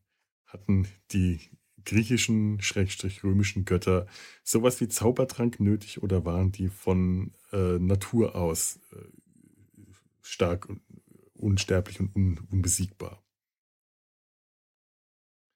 Zweiter Wettkampf, Speerwurf. Lars äh, äh, oder, oder, Steffen, einer von euch beiden, wer, wer will denn will das erzählen? Äh, der Sperrwurf-Wettbewerb mit dem Perser Kermes, hm. der sich dadurch auszeichnet, dass er einen dünnen und einen sehr muskulösen Arm hat, was mich als Kind auch immer ein bisschen verstört hat. Der schmeißt halt seinen ähm, Speer dann einmal galant bis nach Amerika, äh, woraufhin Obelix aber den, den Speer nimmt und den ganz locker aus dem Handgelenk wie so ein Dartpfeil einmal um die Welt schmeißt und der hört dann auch nicht auf zu fliegen, sondern jagt dann auch noch den Perser Kermes vor sich her. Ja. Und ich habe. Wie gesagt, ich weiß nicht, wie man daraus ein ganzes Pixie-Buch machen könnte. Mhm. Ganz schön schwierig. Und ich frage mich vor allem, wie hätte man das jetzt messen können, wenn Obelix nicht den äh, Speer einmal um die ganze Welt geworfen hätte, sondern meinetwegen nur an die amerikanische Westküste und, oder zwei Meter weiter. Das hätte niemand ja. doch nachmessen können. Wir wissen ja auch äh, dann noch nicht mal, wo der Speer vom Perser äh, von, von Kerms gelandet ist. Ja. Es sei denn, innerhalb von einem Tag reist man dann auch schnell nach Amerika. Ja. Also der landet ja in einem, in einem äh, Dorf von Indianern, wo dann gleich das Kriegsball ausgegraben äh, wird. Äh, und beim zweiten Wurf von Obelix äh, sieht man dann die ganzen Indianer bei der Vorbereitung. Und einer der Indianer sieht wirklich exakt aus wie Umpapa. Ja. Ähm, einer der, der, ich glaube auch von Goscini oder Udesso, ich bin mir gerade sicher, wer von den beiden ja, das ist von den beiden. Das ist eine Comicreihe, ja, die die beiden zusammen entwickelt haben. Umpapa, ja. Also einer, einer von denen sieht exakt so aus. Es war bestimmt ein Easter Egg, also das kann mhm. ich mir gut vorstellen. Ja klar, das haben die selber da eingebaut. Das ist ja ihre, ihre ja. eigene Figur, ihr eigener Film. Ähm, Umpapa ist ein äh, junger, sehr muskulöser Krieger. Der ist eigentlich so das ähm, körperbaumäßig das Gegenteil von Asterix und Obelix. Das ist eher so der trapezförmige äh, starke äh, Krieger, aber kräftemäßig ist er Obelix jetzt nicht, würde der, in, in einem Zweikampf mit Obelix wäre es schon interessant. Wer von wer, wer stärker ist, Obelix oder Umpapa. Und ich habe die Comics auch immer gerne gelesen, habe aber tatsächlich, äh, glaube ich, keinen hier, weil ich mir die immer nur aus der Stadtbücherei ausgeliehen habe damals. Mhm. Und er spielt nicht im, äh, in der Zeit des Wilden Westens, die wir jetzt so kennen, Cowboy und äh, diese Zeit, sondern ähm, in, der, in der ganz frühen Zeit der ähm, Besiedlung durch die, also den ersten Tagen der, der Besiedlung, die französischen Truppen, die in Amerika landen, Pferde mitbringen und äh, erstmal das Aufeinandertreffen der Völker äh, schildern ist auch viele Klischees, wie halt damals üblich war und Stereotypen, aber, aber tatsächlich sehr lustig. Ja, sonst wüsste ich jetzt auch nichts zum Speerwurf zu sagen. Kommen wir zur dritten Aufgabe, dem Judoka, den es zu besiegen äh, gilt. Steffen, den darfst du jetzt wieder übernehmen. Ich mache das ja, jetzt sehr. Gerne. Ja, das, das ist gut. Ähm, sie kommen auf jeden Fall einen, äh, an eine Arena, äh, wo ein teutonischer Judoka ähm, lebt und den sollen sie halt besiegen. Äh, eine große Arena mit einem riesigen Tor, aus dem dieser Judoka eben treten soll. Und Asterix sagt noch, er muss sehr dick und sehr groß sein. Ähm, und dann öffnet sich dieses Tor und heraus kommt ein, also nochmal ungefähr einen halben Kopf kleiner als Asterix, äh, zumindest so ungefähr in dem Größenverhältnis, sehr gedrungen und äh, kompakt. Ähm, und der vermöbelt Obelix, der sich in seiner äh, Superkraft wähnt, ihn schon nach Sekunden besiegen zu können und schleudert ihn rum wie damals äh, Hulk den, den Loki bei den Avengers. Also wirklich Bots, Bots, Bots und immer diese schöne Musik dazu. Ähm, und den kann Obelix nicht besiegen, weil er ihm technisch äh, einfach überlegen ist. Also er hat das im, im, im, fernen Osten, im Land der Kampfkünste gelernt. Äh, und Asterix besiegt ihn dann, und da möchte ich meine Freundin zitieren, die das sagte, besiegt ihn ähm, mit der deutschen Tugend, äh, anderen Leuten was erklären zu müssen, mehr oder weniger, ähm, weil er ihn also wirklich ausfragt, ja, wie haben Sie das denn gemacht? Und dies und das. Und dann sagt er, ja, Sie müssen hier Ihren Fuß einsetzen. Und dann äh, haben Sie, müssen Sie mich hier rüberschlagen. Und ja, das machen Sie sehr gut. Und jetzt bitte an, das anderes und dann zeigt er ihm, wie man seine Gliedmaßen verknotet äh, und realisiert erst später, oh ja, Sie haben gewonnen und es ist, glaube ich, eine der schönsten Sequenzen in dem Moment. Und äh, auch das hat mich als Kind sehr verstört. Irgendwie lief der Film bei mir so als, als die kindliche Variante von Body Horror, glaube ich. Ja. Das wird, glaube ich, ein bisschen abgeschwächt dadurch, dass er so Gummi, Gummiarme äh, ja. und Beine hat. Also zieht ja wirklich sehr lang, macht dann diesen Knoten. Also da, da habe ich mir nie großartig Gedanken drüber gemacht. Ähm, es ist ja auch sehr unrealistisch, dass so ein kleiner, gedrungener Mann so viel Kraft hat, dass er einen großen Obelix bewegen kann. Aber also ich das war bei mir so surreal. Ich habe mir auch immer gedacht, das muss eine magische Figur oder so sein, der aus Gummi besteht, dass seine Kraft nicht darin besteht, dass er Judo kann, was ja eigentlich genau das sein soll, dass er die äh, äh, äh, Gewicht und Schwung und Schwere des Gegners ausnutzt, um ihn zu besiegen, wie er das mit Obelix ja äh, gut demonstriert, sondern dass er eigentlich ein Gummimensch ist, dem Asterix die Arme und Beine verknoten kann. Das ist schon eigenartig, das gebe ich zu. Und das hat mich auch immer so ein bisschen, auch immer ein bisschen verstört.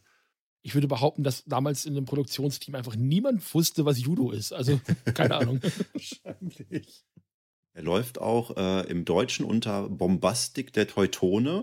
Und als er dann auftrat, jetzt äh, mit den Augen eines 43-Jährigen, habe ich gedacht, der stellt doch bestimmt einen Deutschen dar, weil der ist äh, ja, ja. strohblond mhm. mit blauen Augen und im Original wird er halt auch als, als Deutscher äh, tituliert. Mhm. Und ähm, ist wohl so wie ich gelesen habe, eine kleine Wiedergutmachung vom Filmteam, weil es wohl ein Asterix-Band gibt, wo die Deutschen sehr, sehr böse und grobschlächtig mhm. und äh, kampfeslustig dargestellt werden. Und das ist der hier halt überhaupt nicht. Der ist sehr freundlich und hilfsbereit eigentlich auch noch wenn er dann Asterix alles erklärt. Also ist das das Gegenteil von der alten Variante des Deutschen aus den Asterix-Comics. Asterix bei den Goten ist einer der ganz frühen Comics. Da gab es noch keinen, noch nicht mal ein Idefix zu der Zeit und ist auch einer meiner absoluten Lieblingscomics. Äh, aber tatsächlich werden da die Goten als die bösen Deutschen, die bösen deutschen Nachbarn dargestellt. Und äh, stur, dickschädlich und äh, grob und brutal und bösartig. Und das ist ja tatsächlich ähm, das Gegenteil. Der ist nett und freundlich und hilfsbereit. Das stimmt, ja. Und aber allein der Bürstenhaarschnitt und die, die Marschmusik, die Blasmusik, wenn er dann auftritt. Aber dann in diesem weißen Judoka äh, äh, Anzug. Äh, das ist schon herrlich. Das ist immer das Problem, wenn man äh, als Deutscher synchronisierte Filme guckt, in dem dann irgendwie auf Eigenarten von Deutschen oh. angespielt wird. Das wird dann meistens irgendwie mit bayerischem Akzent gelöst. Das haben wir jetzt auch gar nicht ähm, größer thematisiert. Ganz am Anfang spricht ja auch äh, Asterix in verschiedenen Sprachen. Hm. Und als dann gesagt wird, dass er auch in Deutschland irgendwie in Comics erscheint, sagte er ja Hello Friends. Stimmt. Ja. Das nicht, ja keinen Sinn macht. ähm, wenn, äh, bei der französischen Flagge ähm, weiß ich nicht genau, was er äh, in der deutschen. Da kräht er wie ein Hahn. Da kräht er wie ein Hahn. Das ist aber auch tatsächlich im Original schon so, dass er äh, quasi den gallischen Hahn imitiert. Und hier Bombastik der äh, Teutone, ich glaube im Original ist es Zylindrik. Ähm, der hat auch eine, äh, einen sehr deutschen Akzent im Original und sagt dann auch ja, sehr gut, ganz gut. Tatsächlich äh, in der französischen Fassung und, das habe ich auch neulich nochmal gefunden, auch in der englischen. Da hat er auch genau diese gleiche deutsche Stimme. Ähm, ich hätte ja wirklich erwartet, dass sie in der bayerischen Fassung diesen Bombastik im Teuton irgendeinen preußischen Akzent geben. Das hätte mir ja, jetzt tatsächlich noch gefallen. Das haben sie aus irgendeinem Grund dann nicht gemacht. Das ist eigentlich schade. Verpasste Gelegenheit, finde ich. Naja. Ich finde jetzt aber auch schön, dass ich jetzt die Insel der Freude kriege. Ja, die Insel der Freude. Ist die nächste Aufgabe, wo äh, Gaius Pupus äh, die beiden Helden auf äh, die titelgebende Insel der Freude bringt, wo ähm, aufreizende Priesterinnen ein laszives Leben führen ähm, und Asterix und Obelix dann halt in höchstem Maße verwöhnen. Dann beginnt dann auch die große Musical-Nummer des Films, wo sie dann über die Insel tanzen zu äh, Samba-Musik, zu der dann auch alle Tiere noch äh, äh, mehrstimmig ein, einsteigen und mitsingen. Und dann setzt man sich irgendwann nieder nach äh, der großen Party und äh, hat jetzt auch ein bisschen Hunger bekommen. Und dann erfahren sie aber, dass es auf der Insel leider keine Wildschweine gibt, sondern nur Nektar und Ambrosia. Woraufhin Obelix natürlich sehr ungehalten wird und dann, dem, äh, und dann seinen Kumpel Asterix der immer noch den, den äh, verführerischen Fängen der, der äh, Priesterinnen unterlegen ist, äh, am Ärmchen packt und dann einfach mit ihm wutschnaubend die Insel verlässt, um endlich was ordentliches zu essen zu bekommen. Asterix! Es ist schön, dass äh, Asterix ihm hinterher rennt, ins Wasser springt und dann sieht man eine riesige Dampfsäule ja. aus dem Wasser aufsteigen. ist ein bisschen heiß gelaufen. Aber allein diese Samba-Nummer, die kann ich mir auch immer wieder anschauen. Da habe ich jedes Mal Spaß dran. Allein schon diese äh, Stelle mit den Papageien, die dann äh, Samba.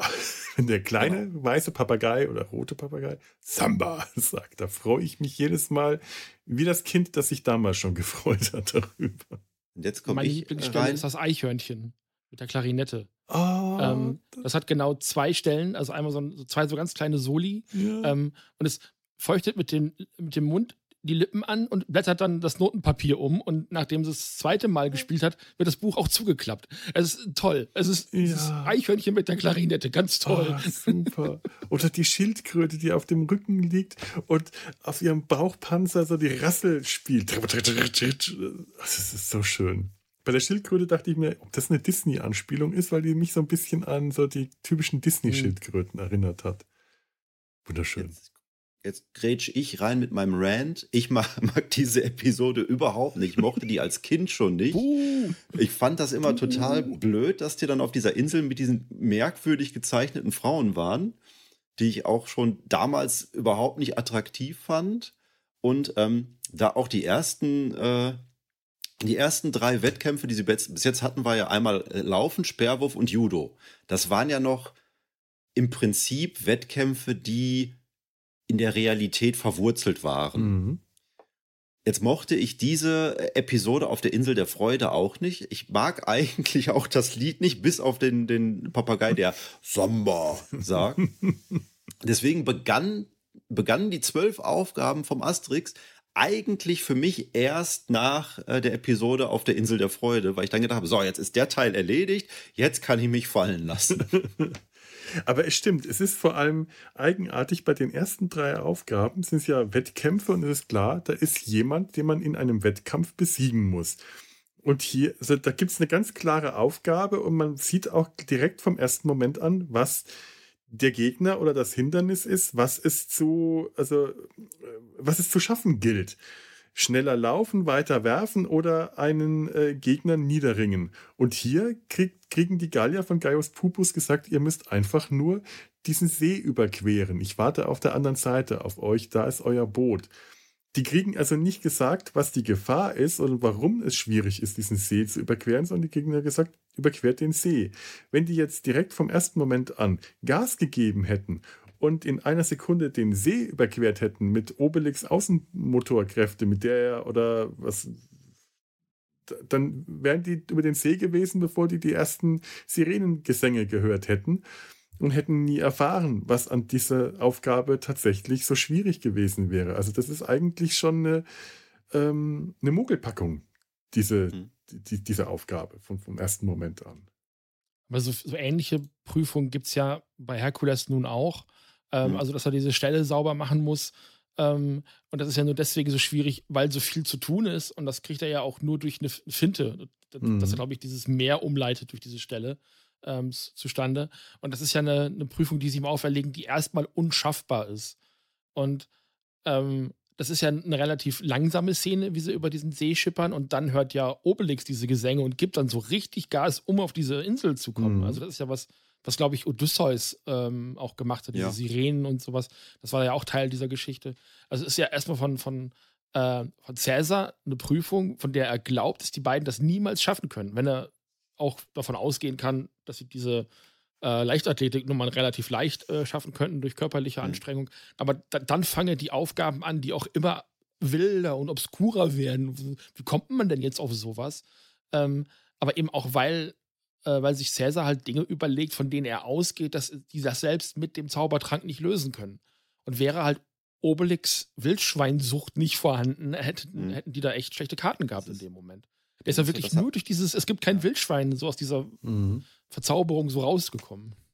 Das ist so, so, ein kleines Detail, was, was Cäsar dann bei seinem Plan übersehen hat, was dann äh, die ganze Aufgabe zum Scheitern verurteilt.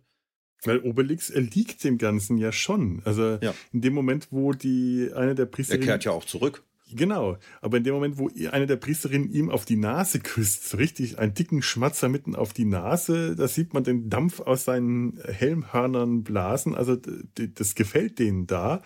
Und wahrscheinlich ähm, in einer nicht jugendfreien Fassung, das ist ja schon eigentlich ja. eine ziemlich deutliche Andeutung, was da auf der Insel, äh, was da vor sich geht. Für einen Kinderfilm, ähm, ja, immer noch, immer noch sehr harmlos, aber schon interessant, wenn man sich mal überlegt. Das ist keine ganz wirkliche Kinderaufgabe mehr. Ich, ich, weiß aber immer noch nicht, was das denn für ein Schönheitsideal sein soll, was diese Frauen ja. da erfüllen. Vor allem, weil nachher im äh, Pantheon der Götter ist ja durchaus noch eine attraktive Dame. Jetzt habe ich gelesen, dass die auch irgendeine Schauspielerin nachempfunden wurde. Äh, Brigitte Bardot war es, glaube ich. Oh, ja. Ja. Ist klar, dass das dann äh, ein bisschen realistischer auch aussieht, aber die haben halt so birnenförmige Gesichter mit so riesigen Mündern. Der Oberkörper ist sehr gedrungen, dann haben diese unglaublich langen Beine. Ist auch relativ stark sich animiert, der ganze Tanz. Und die sehen alle aus wie Klone voneinander. Ja. Die Bis auf die, Oberpriesterin, die Chefin hatte, glaube ich, schwarze Haare und die anderen hatten alle blonde, oder? blaue. Ja. Blau. Nee, blaue Haare? Ja, ja, die hatten so Okay. lila-blaue, helle Haare, aber ich verstehe, warum du die für blond hältst. Ich hätte das auch ähm, im Vergleich zu den schwarzen Haaren. Es ist halt so eine Nichtfarbe, so, eine- so eine ei- komische Einheitsfarbe. Das ist, es stimmt schon. Die entsprechen so einem, äh, so einer, so einem, so einer Comic-Ästhetik äh, schöner. Mhm. Frauen, die halt so einem, so einem, so einem stereotypen Comic-Bild aus, wahrscheinlich aus den äh, 70er Jahren oder noch her, wenn Ja, man so die Design ist, aus der ähm, Zeit dieses- anschaut. Äh, UPA, diese UPA-Cartoons, äh, die ungefähr zu der Zeit in Amerika extrem berühmt gewesen sind. Mhm. Da sahen Frauen so aus. Also die hatten eben diese Vasenform, diese großen Münder, sehr stilisiert, ähm, große Flächen. Das war so meine Idee. Wir waren zwischendurch auch, äh, irgendwie bei, bei Gina Lolo Brigado oder sowas, waren wir zwischendurch auch, da sind wir auch nicht weitergekommen. Aber ich vermute, dass es eher so diese, diese UPA-Anspielung eben ist. Ja. ähm, die damals eben auch so die, die Warner Brothers Cartoons ähm, dann überfallen hat. Mhm. ja, das, das passt ziemlich gut. Ich glaube, das. Ja. äh, War das, bei jetzt euch gerne. auch so? Weil ja dann erwähnt wird, dass es da nur Nektar und Ambrosia gibt. Wenn dann irgendwann zu Hause so eine, so eine Flasche im Sch Schrank stand mit, weiß ich nicht, äh, Mandarinennektar oder so, dass ihr gedacht habt, das wäre was total Besonderes. Nektar ist ja Nee. äh, offiziell nichts weiter als verdünnter Saft. Das jetzt nicht, aber ich habe dann tatsächlich mal, äh, mal, Ambrosia ist doch äh, Honigtrank, oder? Oder bringe ich da jetzt Ist das was ja eine? Frucht? War das nicht eine Frucht? Ich bin mir nicht sicher. Hm.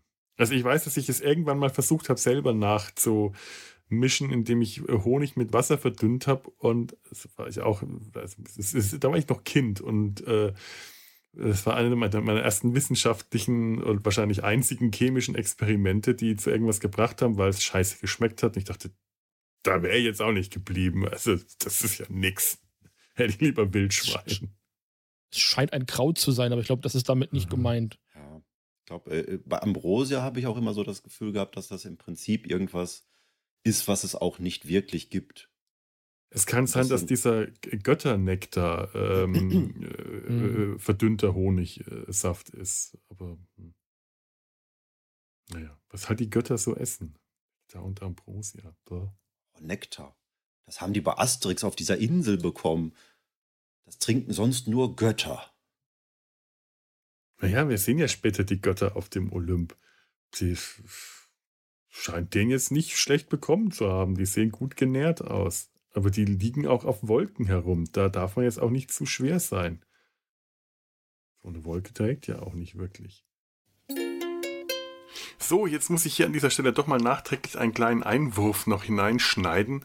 Äh, nach, nach der Aufnahme ist mir nämlich dann jetzt aufgefallen, ähm, was Nektar und Ambrosia, speziell genau genommen Ambrosia, tatsächlich ist. Es ist nämlich exakt das Zeug, das die antiken Götter unsterblich gemacht hat, also quasi das Äquivalent zu den Äpfeln aus der nordischen Mythologie. Und damit habe ich die Frage von vorher, äh, vor irgendwo früher in diesem Podcast beantwortet, äh, ob auch die griechisch-römischen Götter äh, quasi ein Dopingmittel hatten. Und das ist das äh, Ambrosia. Also eben diese äh, nackigen Gestalten, zum Teil nackigen Gestalten, die da oben auf dem Olymp herumfläzen, der in Wirklichkeit auch keine Wolken sind, ätherische Wesen, die da, sondern handfeste, äh, ein, ein Berg mit handfesten Hängen, wo auch handfeste Gestalten äh, eben die alten antiken Götter ihr Unwesen treiben und sich von Nektar und Ambrosia ernähren. Von Ambrosia ernähren sich übrigens aber auch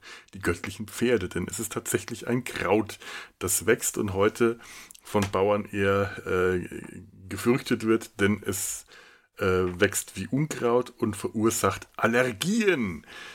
Da muss man dann schon Gott sein oder Göttin.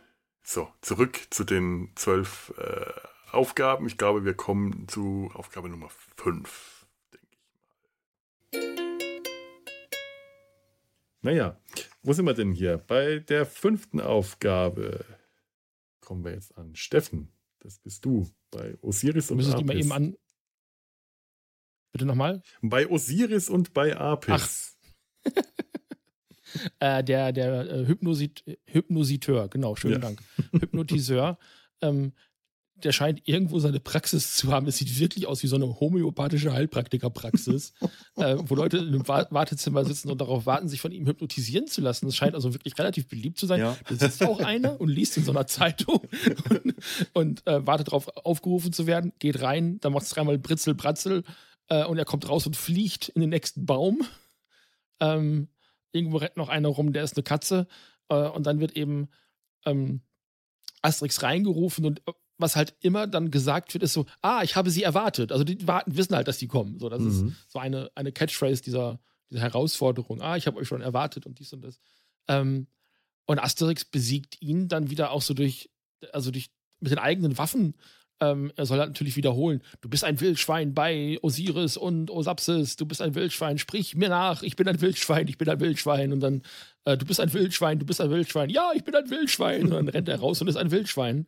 Und Asterix hat ihn halt auch wieder besiegt. Und es ist sehr kurz und äh, dieser, dieser Log zwischen Asterix und dieses, ach, mit den Dingern kannst du nachts im Bett bestimmt lesen und so, es ist fantastisch. Es ist die, die leuchtenden Augen von, von, äh, von diesem, diesem Hypnotiseur, dieser, dieser, dieser ägyptische Hypnotiseur mit diesem sehr hageren ja. Gesicht und der sehr markanten Nase und den leuchtenden, stechenden Augen, die aber auch wirklich wie Scheinwerfer leuchten. Und Asterix auch so ein paar vollkommen äh, äh, ähm, anachronistische Bemerkungen. Mit den Scheinwerfern kannst du nachts im Dunkeln bestimmt gut im Bett lesen und so bringt. Der schaltet die Augen an und aus. Ja. Also das ist wie so klick, klack, klick, klack, gehen die an und aus. Und das ist großartig. Ich, ich habe mich auch an, den, an das Wartezimmer äh, des, des ähm, Druiden aus der, dem Kampf der Häuptlinge erinnert. Hier äh, Operation Hinkelstein. Ich weiß nicht, ob der da auch vorkommt.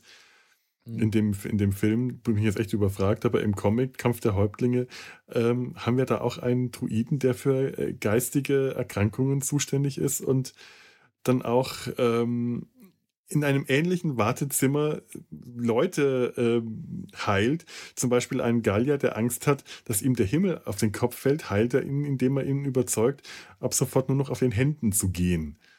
Und der hätte ja auch, das hätte ja eigentlich auch rein, schön reingepasst. Aber wie, wie Steffen schon sagte, warum sitzen die denn da und äh, gebrauchen das wie einen Arzt, zu dem man einfach hingeht? Warum möchte ich gerne eine Katze sein? Gute Warum Frage. möchtest du das nicht? Den ganzen Tag schlafen, kriegst was zu essen hingestellt. Ist doch super. Ja. Ich glaube, es wird regnen. Die Vögel fliegen tief. Ja, wer, wer, wer, wer wäre nicht gerne? Das ist ja, wie gesagt, da ging für mich der Film erst richtig los, weil da, das wird jetzt immer absurder. Das ist ja jetzt schon irgendwie so was Übersinnliches, was auch, glaube ich, in mhm. den Asterix-Comics so nicht äh, stattgefunden hat eigentlich. Und ähm, ja, jetzt äh, irgendwann bald die, die Höhle der Bestie und sowas und dann gibt es noch Gespenster und sowas. Das bewegt sich ja dann doch sehr ins Fantastische. Ja, das stimmt. Kommen wir gleich mal zum nächsten fantastischen, zum fantastisch kulinarischen Mannequin Pix, Pick, Mannequin Pix, der Koch der Titanen. Genau, wo wir wieder bei äh, dem Fall sind, dass äh, die Namen lustige Anspielungen sind, die eigentlich keinen großen Sinn machen. Mhm. Denn Mannequin Pix bezieht sich da, ich musste auch nochmal nachgucken, habe gedacht, mhm. das kann ja nicht sein. Das hat ja nichts damit zu tun, mit dem Mannequin Piss aus Belgien. Ja. Er heißt halt Mannequin Pix, weil äh, er Belgier ist, der Koch, der jetzt in der nächsten Aufgabe auftaucht. Ja. Ist jetzt aber nicht so, dass er, er da nackig rumlaufen würde oder so. Aber er hat die Pommes erfunden. Also ich gehe, er hat, er hat die schon. Pommes erfunden. Ja. Die aber auch in den Comics mehrfach erfunden worden sind, obwohl es keine Kartoffeln gab im Altertum. Zumindest nicht in Europa. Also die nächste Aufgabe ist geschaffen wie für Obelix, denn sie gehen zum berühmten belgischen Koch der Götter, Manneken Pix, wo äh, Obelix alles verspeisen muss, was Manneken Pix ihm serviert. Jetzt bin ich gerade sehr enttäuscht vom Internet, weil ich nicht rausgefunden habe, was die einzelnen Speisen sind aber es sind unter anderem so Sachen wie ähm, äh, ein bratenes Kamel, besonders mhm. zart sind die Höcker. Und natürlich mein absoluter Favorit, den ich bis heute immer gerne zitiere, ist der äh, Elefant gefüllt mit Oliven. der als letztes serviert wird. Ähm, Obelix schafft das natürlich mit Bravour, woraufhin dann Mannequin Pix sich auch an der Brust von äh, Gaius Pupus ausheult und sagt, er hat mich ruiniert, er hat meine ganzen Lager aufgefressen. Und Obelix das nur äh, ähm, ganz äh, flach kommentiert mit, da lässt er mich einfach sitzen nach der Vorspeise. Ja.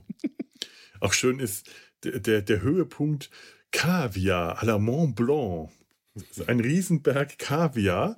Und dann kommt dann danach direkt nochmal aus der Küche dazu, wir reichen immer Toast, eine kleine Scheibe ja. Toast. Also die, die Animation, mit der der Koch aus der Küche kommt, von hinten durchs Bild auf die Kamera zu und dabei das Tablett schwenkt, auf dem sich äh, eine äh, Herde Lämmer, ein, ein Ochse, ein, ein Ochse vom Spieß, eine Kuh, zwei Kälber, der, ein, ein, äh, ein, ein Berg voller Forellen, und, äh, und so weiter befindet, ist ah, ja. immer dieselbe, aber die Tabletts äh, sind ausgetauscht.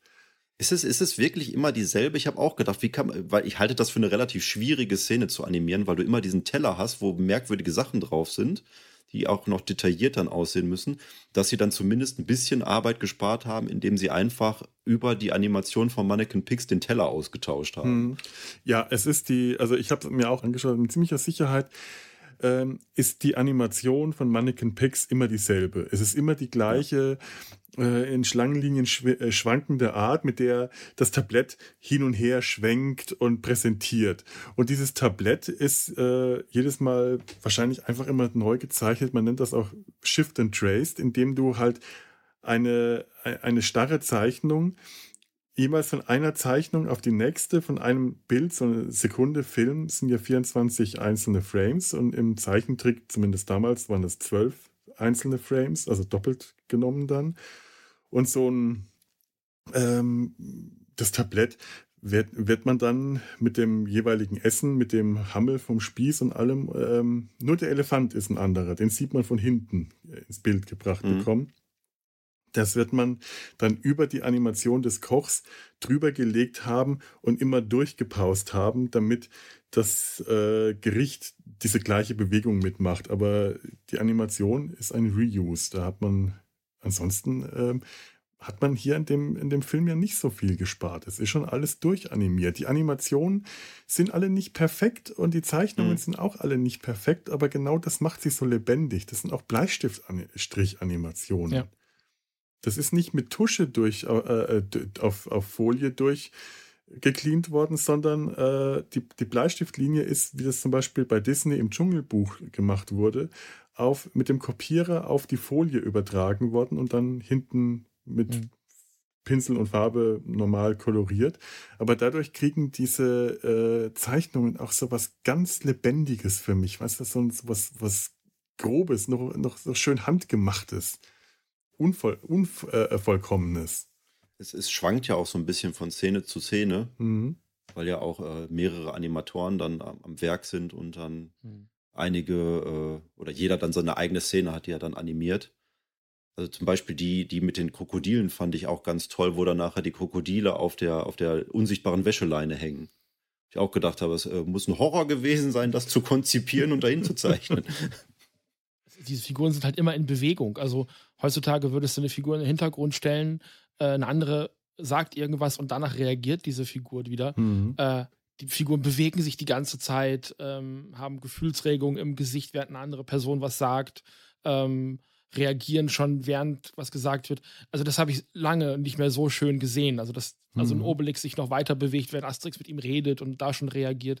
Das wird heute nicht mehr gemacht, weil ich glaube, die Aufmerksamkeitsspanne der meisten Leute heute nur noch für eine Person, die sich bewegt, reicht und vielleicht auch das Geld. Man weiß es nicht. Ja, und trotzdem wirkt es nicht chaotisch. Du hast nicht irgendwie Bilder, in denen alles bewegt und wimmelt, sondern äh, es, es funktioniert nach wie vor. Die Aufmerksamkeit kann auf die richtigen Personen geleitet werden du hast nicht Bild, äh, Bildchaos. Das, äh, das, das gibt es ja auch. Das gibt man, äh, äh, mir fällt jetzt kein Negativbeispiel ein, aber ich habe es neulich erst gesehen, einen Film, der so chaotisch und unstrukturiert animiert war, wo auch die ganze Zeit irgendwie alles in Bewegung war. Alle Figuren, alle Gesichter, immer war was und du hast den Film nicht anschauen können. Weil du nichts mehr, äh, was einfach unglaublich anstrengend war. Du konntest nichts mehr erkennen und das hast du hier nicht. Du kannst den Film immer noch gut folgen und du, du siehst, was du sehen sollst und wirst nicht abgelenkt von den Dingen, die halt im Hintergrund alle noch passieren, aber du nimmst, du nimmst sie trotzdem wahr. Es ist einfach sehr schöne, sehr, sehr gut gemacht einfach. Äh, Mannequin Pix, da wollte ich gerade vorhin noch was sagen. Ganz eigenartig, dass Mannequin Pix einen französischen Akzent hat der ist Belgier. Also entweder ähm, hat er halt einen französischen Akzent, aber dann hätten die Gallier auch einen französischen Akzent. Oder er, äh, er hat, äh, er, er, er, stammt nicht aus dem französischsprachigen Teil von Belgien, was bei, bei dem Mannequin Piss eigentlich fast schon eher anzunehmen ist, dass er ähm, Flamme, Flamme ist. Ist, ist das richtig? Jetzt habe ich das Wort vergessen. Flämisch. Flämisch ist. Dann ist das eigentlich eigenartig, dass er einen französischen Akzent hat. Ähm, das ist wahrscheinlich jetzt so das Äquivalent des äh, deutschen, der deutschen Figur, die für uns nie, äh, nicht, die für, bei uns keinen richtigen Akzent hat, außer dass sie vielleicht einen bayerischen oder einen preußischen bekommt. Weil im Original könnte ich jetzt nicht sagen, ob der einen besonderen, besonders typisch belgischen Akzent hat. Das, dafür reicht mein Schulfranzösisch definitiv nicht aus. Ich glaube, eher, dass es der Fall ist, dass halt auch vor allem damals gesagt wurde, dass die besten Köche aus Frankreich kommen mhm. und dass sie ihm deswegen diesen französischen Akzent gegeben haben. Ja, das ist wohl wahr, aber äh da gab es noch keinen Ralf Zachal.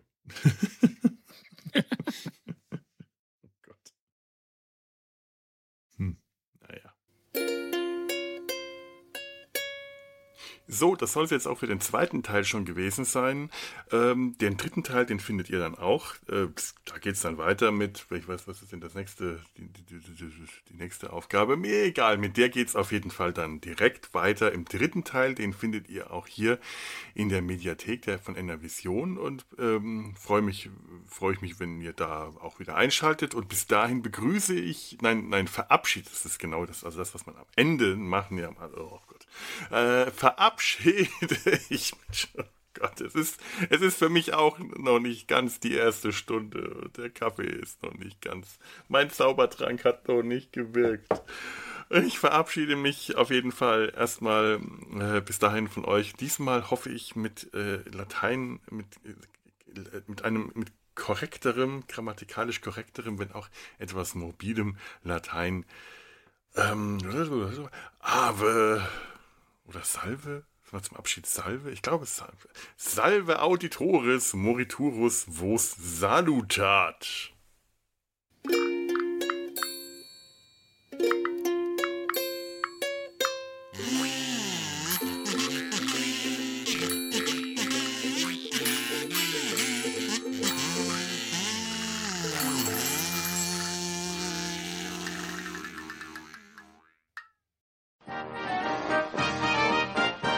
Produktion des Podcast Imperiums.